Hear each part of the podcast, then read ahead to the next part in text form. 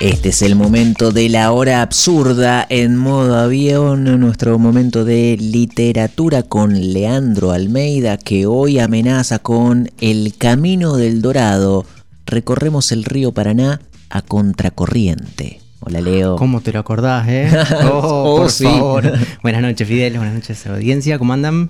Todo bien por acá. ¿Qué tal ¿Y la, la, audiencia noche? cómo anda? muy bien, muy bien, les estamos pasando bomba. Bueno, eh, viste que también se dice en radio, saludos a la mesa. Y acá está la mesa. Responde la mesa. Buenas noches. Buenas noches. Soy la mesa. Juan Carlos Mesa. bueno.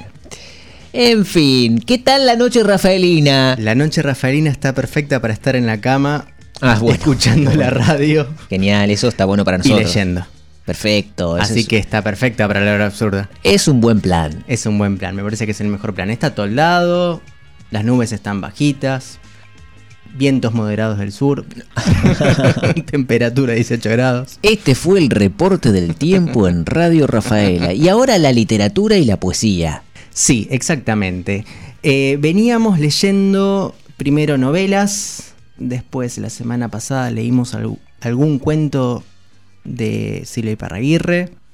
Eh, y vamos a seguir y ya medio terminando el recorrido por la Argentina eh, por un río, que es el río que más atraviesa la Argentina, que es el río Paraná, eh, sobre el que se ha escrito bastante y en este caso pensando también en una autora que leímos en el segundo encuentro de La Hora Absurda, que es Selva Almada, habíamos comentado, ahí en ese momento habíamos leído El Viento Carraza, y comentamos que eso era- formaba parte de una, trilogía, ese era el primer libro, el segundo libro era Ladrilleros, y el tercero, el que salió el año pasado, se llama No es un río. Eh, y trayendo eso, a colación, eh, me puse a revisar los libros que tenía y los que quería compartir. Y entonces se fue armando, porque queríamos leer a Mariana Enríquez, pero ya vamos a llegar ahí. Y se fue armando un viaje eh, por el río Paraná a contracorriente. O sea, vamos a ir subiendo el Paraná eh, en lo que denominamos el Camino del Dorado. Eh, le ponemos ese nombre por, por, por el pez dorado, realmente. Pero también haciendo alusión a, a- a lo que fue un mito para los conquistadores eh, que en, en América del Sur, en lo que ahora se llama América del Sur, eh, que era buscar esa ciudad en la que todo era oro eh, y que en realidad también era una excusa para, para seguir conquistando tierras a través del río. Y hay una película muy buena que retrata con un efecto muy realista este, este acontecimiento que se llama El Dorado, que es de Carlos Saura, un director eh, español muy bueno. eh, y que recomiendo mucho, que la estuve buscando, estaba en YouTube y ya desapareció, esas cosas que pasan en la vida, pero podemos aunque sea buscar el tráiler y familiarizarnos un poco con, la imagen y, con lo que ahí propone. Esta historia la conocemos bastante, la del Camino del Dorado, porque el cine eh, la ha tomado porque es una, es un- una idea que sirve incluso para los dibujitos animados. Eh, Disney tiene una película que creo que se llama así, El Camino del Dorado. Eh, y después pensaba en, en la- en el imaginario que hay alrededor de, de este mito, y es que llegando al, al fin de- del río que, que geográficamente es la desembocadura en, en otro río o en el mar, eh, pero que en términos de, de viaje, de recorrido, eh, puede ser un salto tan importante que no se pueda continuar por el río. Entonces, eh, el límite o hacia donde había que llegar era hacia ese salto. Y, por ejemplo, el cine lo ha seguido tomando en películas como Up, por ejemplo, la película Up, eh, que la tenemos también muy presente, que es de Pixar, que la tenemos muy presente porque una casa se eleva por unos globos Sí. y estos globos los llevan a, viajar y a llegar a, América del Sur realmente. eh, y, se estaciona al lado de, una cascada. Digo, eh, es una idea que sigue recorriendo y que sigue buscando al dorado y que el dorado a lo mejor no era más que ese brillo que se veía en cualquier momento que era el pez mostrándose eh, ante, ante la conquista, ese pez tan extraño y tan colorido que es el pez dorado. Eh, que leyendo un poco y también revisando los textos, eh, se nombra bastante porque los tres libros, vamos a leer a tres autores, muchachos, varones, siguiendo esta trilogía de los varones que nos propone Selva Almada, eh, hablan mucho de este pez y de otros como el sábalo, por ejemplo. ¿Y cuál es el pez que me comentabas antes de salir al aire que como el salmón nada contracorriente? El dorado y el sábalo son dos peces que por cuestiones reproductivas eh, en algún momento retornan el camino y por eso son Ah. peces que, que la audiencia seguramente le gusta, a parte de la audiencia le gusta mucho pescar o- Claro. o, o acompañamos incluso eso. Eh, son peces después muy furtivos para, para pescarlos porque tienen mucha fuerza y esa fuerza se debe sobre todo a que deben retornar eh, y nadar a contracorriente. Lo nombramos mucho el salmón porque en el imaginario no tenemos tanto a los peces de nuestros ríos. Porque es de afuera, claro, Eh, pero ahí tenés a- a- al dorado, por ejemplo, y por eso vamos a hacer un recorrido hacia atrás, como develando cuestiones. Los tres libros que vamos a leer eh, son, eh, voy a nombrar al último que vamos a leer, pero que es por donde vamos a empezar, que es un, un compilado de cuentos de Horacio Quiroga que se llama El regreso de Anaconda.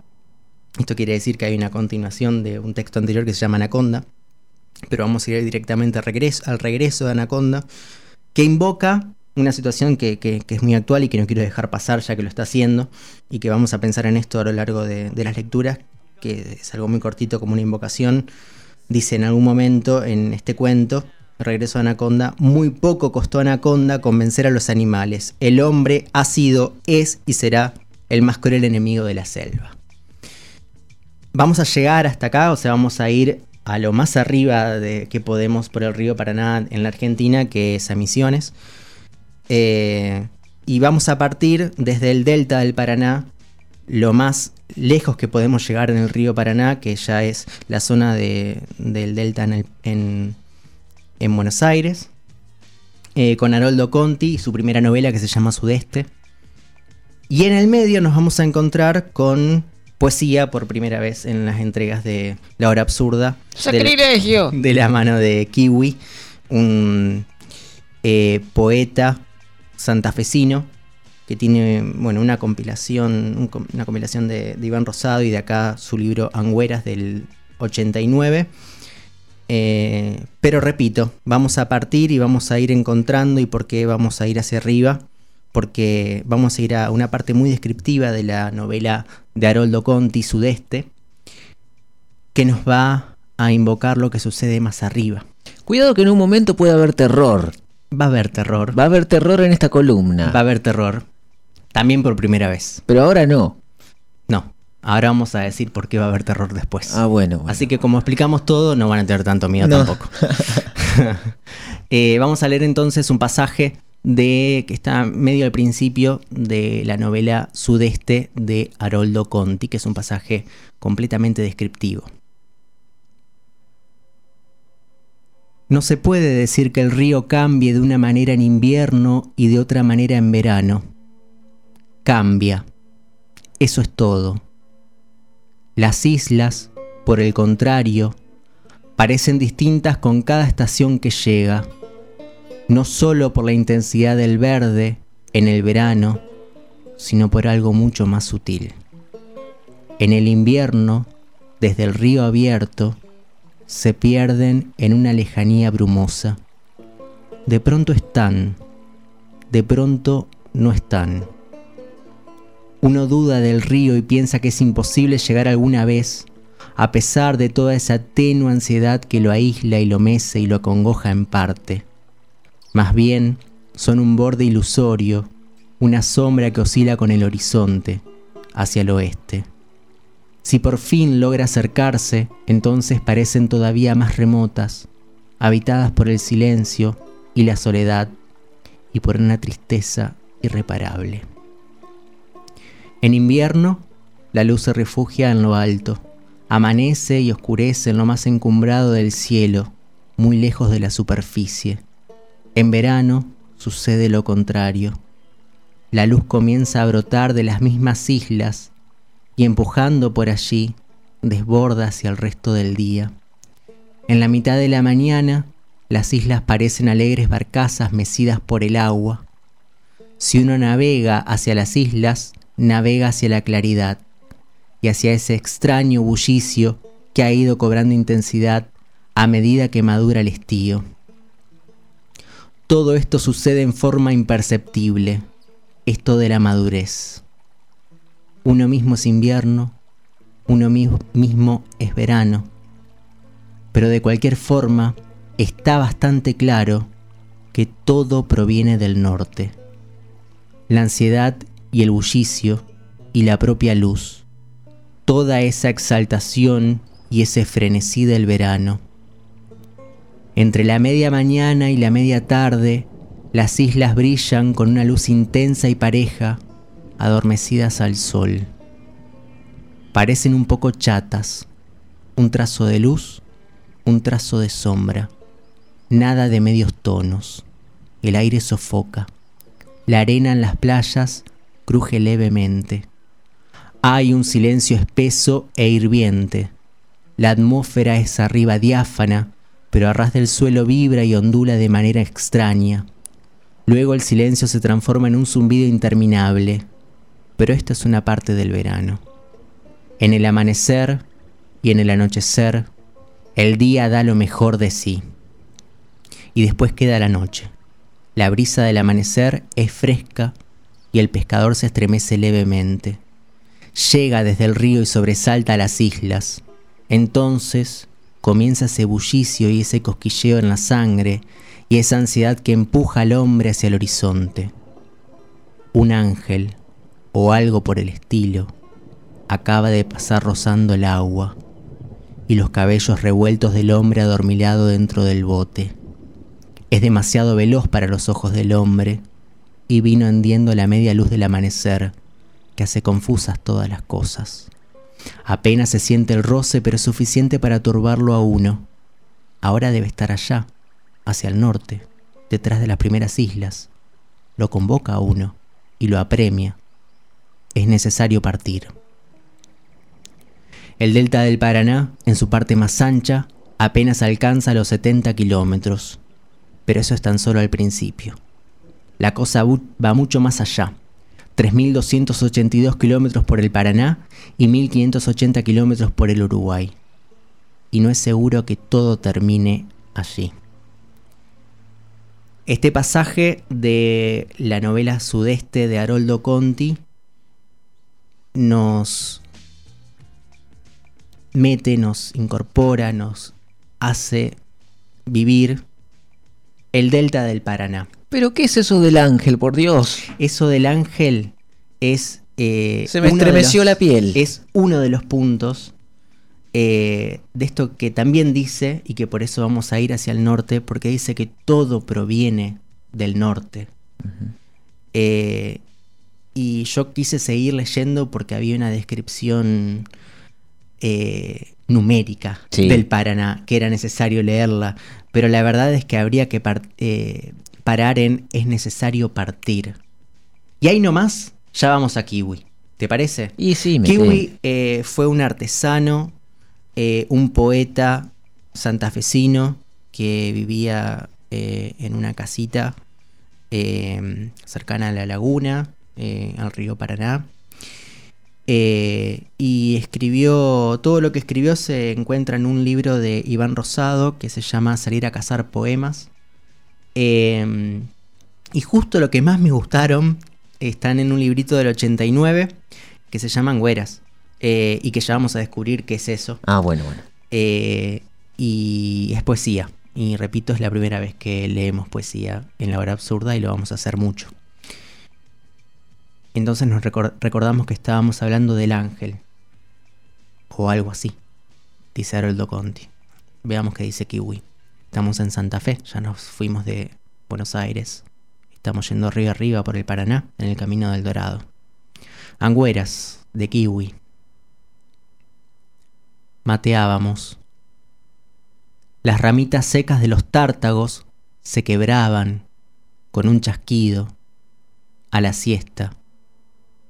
Él miraba, girando la cabeza, callado. Los pájaros, digo. En la isla se escuchaban más fuerte, dice. Los orzales son grandes y pasados, digo. No, son espíritus, dice. Y cerró un bicho bolita con el dedo gordo del pie. Muchas veces estando solo, durmiendo en la ranchada, me despertaron. Golpeaban las manos.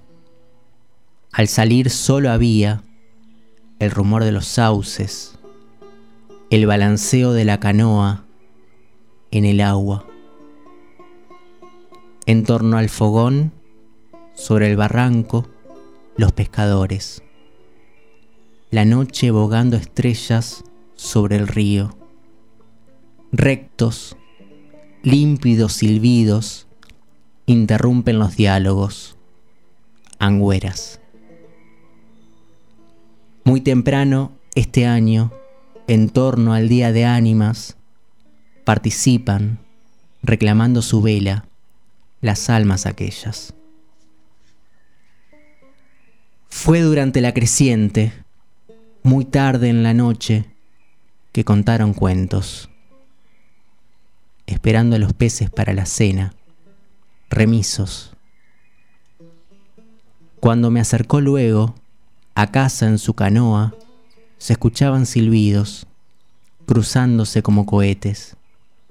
Están bravas, me dijo, esta noche las sangüeras. Y sin movérsele un pelo, habiéndome yo bajado, giró su bote, desandando camino.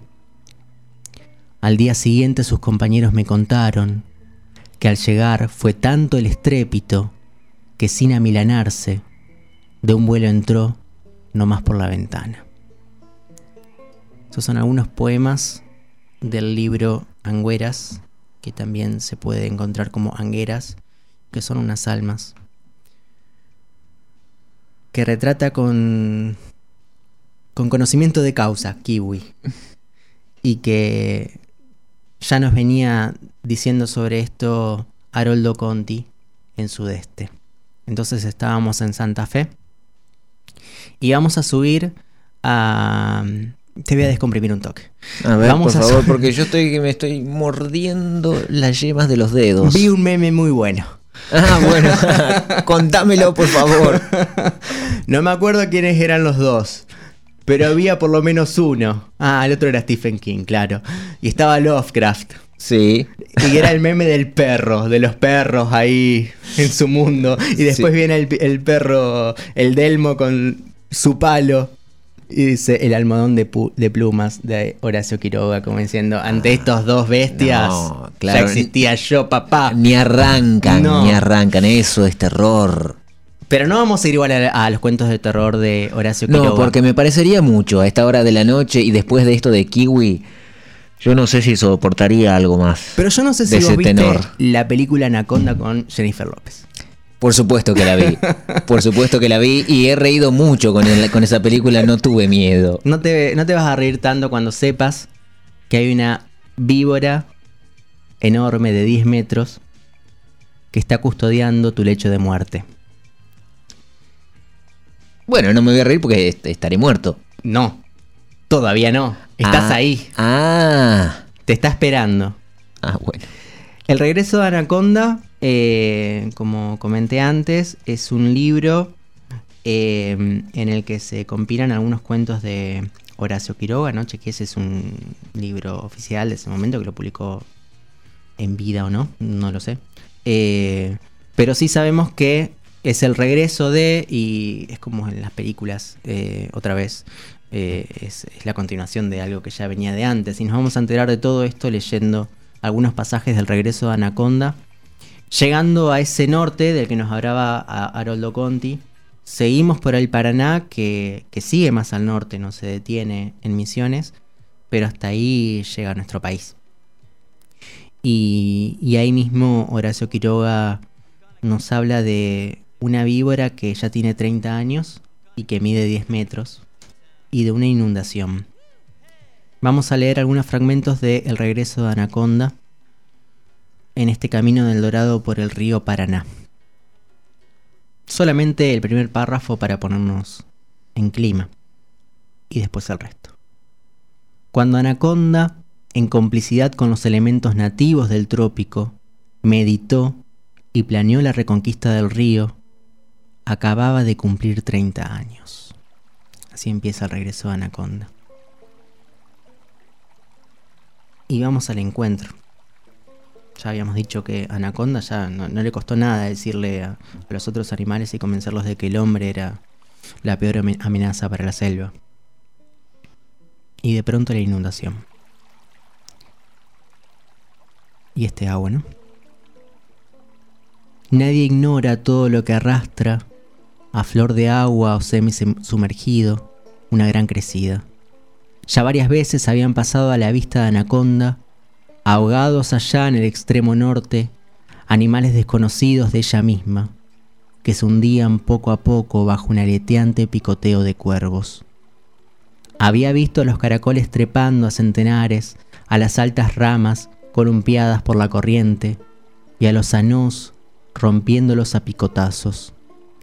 Y al esplendor de la luna había asistido al desfile de los carambatás, remontando el río con la aleta dorsal a flor de agua, para hundirse todos de pronto con una sacudida de cañonazo, como las grandes crecidas.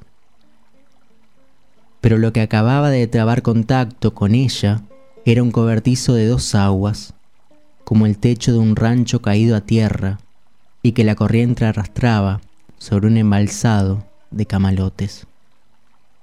Rancho construido a pique sobre un estero y minado por las aguas, habitado tal vez por un náufrago que alcanzara hasta él. Con infinitas precauciones, escama tras escama, Anaconda recorrió la isla flotante.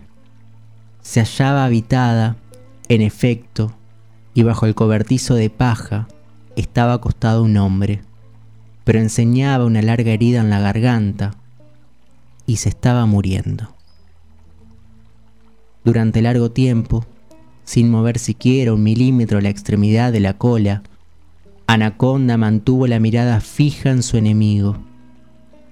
En ese mismo gran golfo del río, obstruido por los cantiles de arenisca rosa, el boa había conocido al hombre.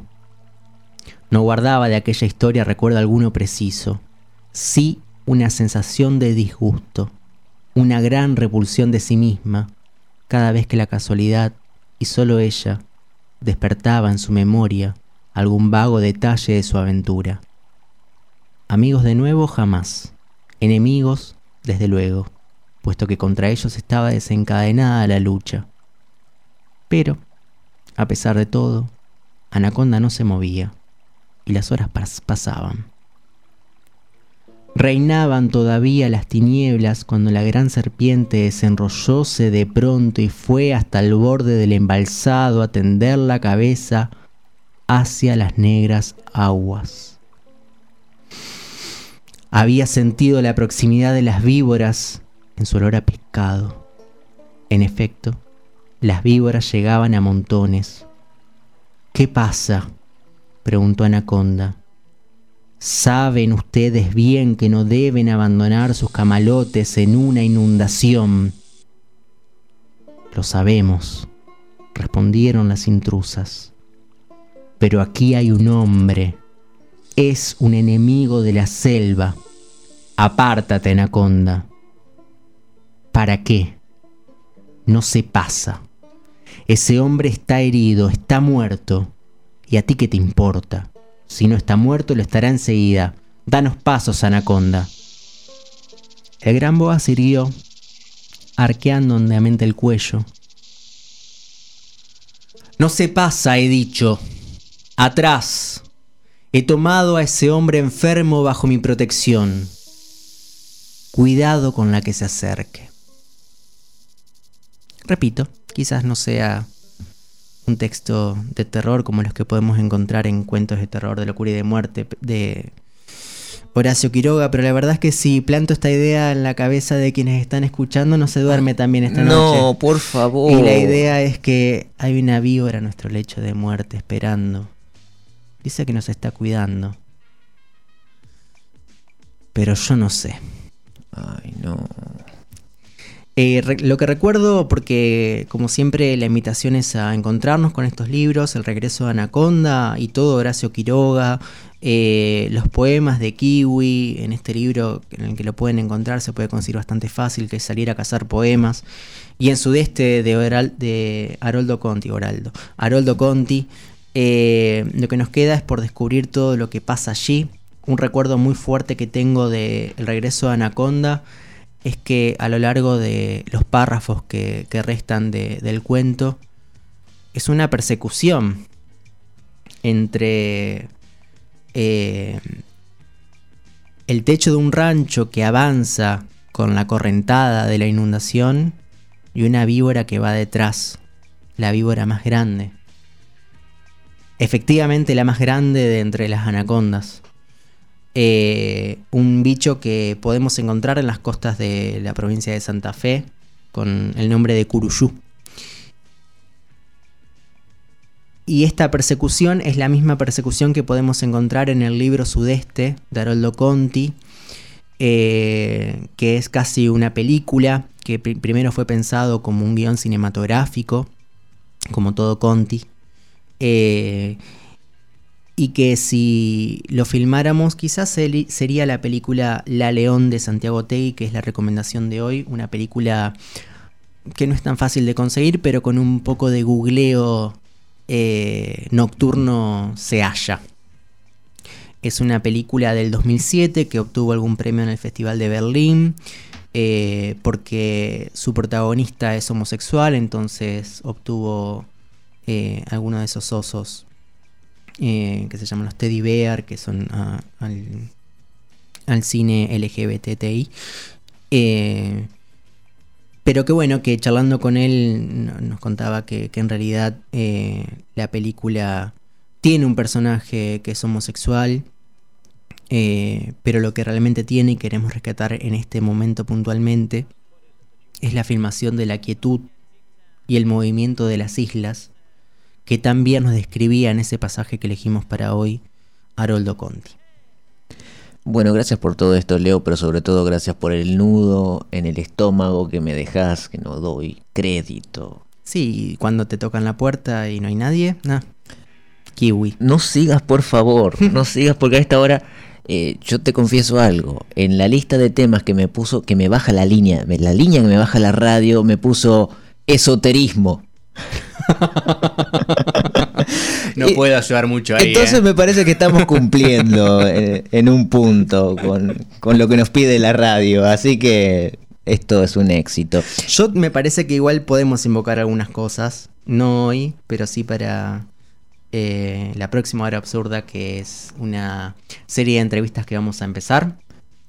Que yo ya la fui charlando, pero si está escuchando en este momento, eh, que se dé por notificada y Sí. y pasamos a otra cosa. Eh, vamos a empezar una serie de entrevistas a, sobre todo, escritores y escritoras de la provincia de Santa Fe. Eh, y entonces esa invocación sí se puede hacer. A ver. Bueno, Oh, escritora que nos escuchás en esta noche. sagrada. Bueno. Eso sí podemos lograrlo. Bueno, lo vamos a hacer, a pero eh, por los métodos más, más tradicionales. O no. o no, un llamadito telefónico y así. ¿A quién vas a entrevistar? ¿Querés decirlo? Eh, en primer lugar a Karina Radilov Chirov, escritora de Los Unchos.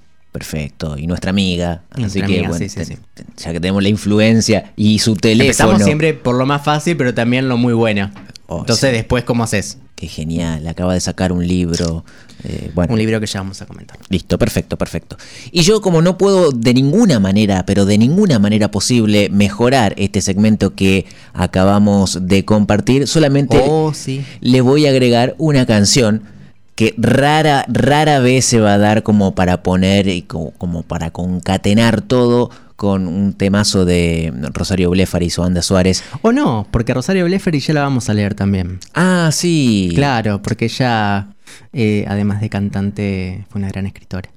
Listo, entonces eh, será entonces eh, una de las tantas veces que vamos a escuchar a... Ah, ahora sí. Ahora sí, a Rosario Blefari en este caso, Río Paraná. Daba para poner Río Paraná. Daba para- para- y bueno, vamos a escuchar entonces Suárez y Río Paraná en modo avión.